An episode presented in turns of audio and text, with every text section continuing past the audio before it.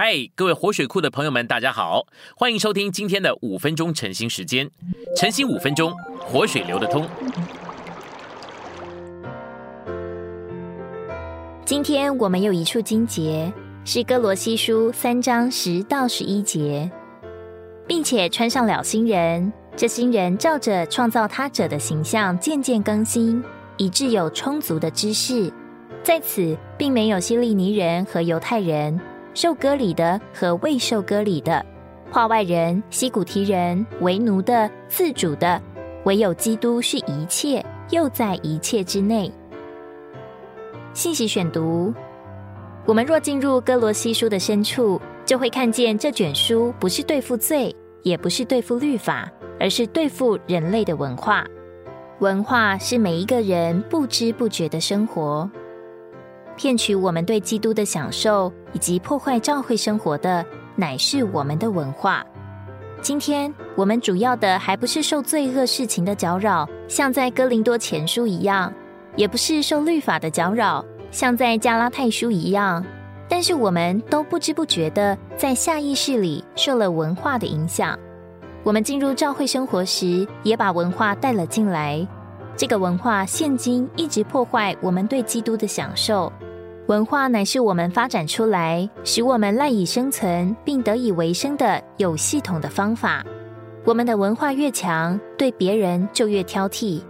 根据我们的文化，我们发展出自己禁欲的方式，自己限制肉体情欲的做法。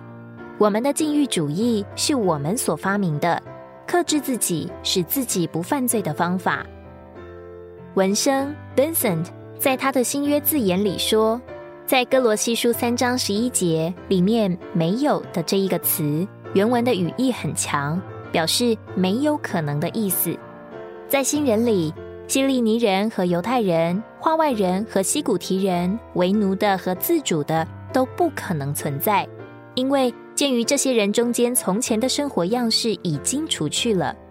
毫无疑问的，在哥罗西教会中，有人是从这一切背景中出来的。然而，根据保罗在以弗所四章二十二节的话，他们都必须脱去他们从前的生活样式，借此他们就得以更新。借着重生，一个新人已经放到我们这些从前因着巴别所造成的区别而影响的人里面。我们对这个遗传该如何呢？我们该埋葬它。这意思是说，我们必须脱去从前的生活样式。不要称意你的生活样式或引以为荣。问题不在于生活样式的对错，每一种生活方式都与规条有关，所以我们必须脱去。有些所谓的教会是按着国籍组成的，那是何等的可悲！当我们来在一起实行真正的教会生活时，我们都必须脱去并忘掉我们民族的遗传。我们不该宝贝我们的遗传，而该否认它。在积极一面，我们必须看见新人已经创造成了，并且已经借着重生放在我们的灵里。现今所需要的，乃是使我们的灵成为管理我们全人的部分。这意思是说，我们那与神的灵调和的灵，必须成为我们心思的灵。我们的灵若是心思的灵，我们一切的生活就都是凭着灵。凡我们所做的，都是照着灵。我们这心思的灵就要成为更新的灵。当我们被这灵更新时，我们就穿上了新人。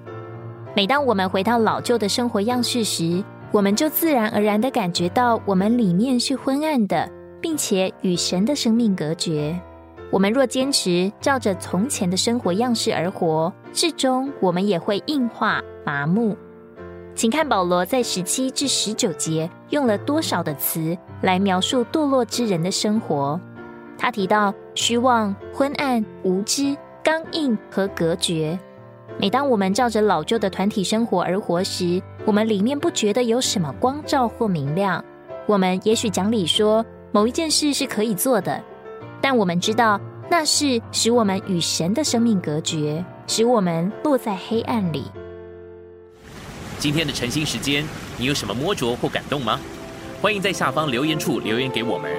如果你喜欢今天的内容，欢迎你们订阅、按赞，并且分享出去哦。天天取用活水库，让你生活不虚度。我们下次再见。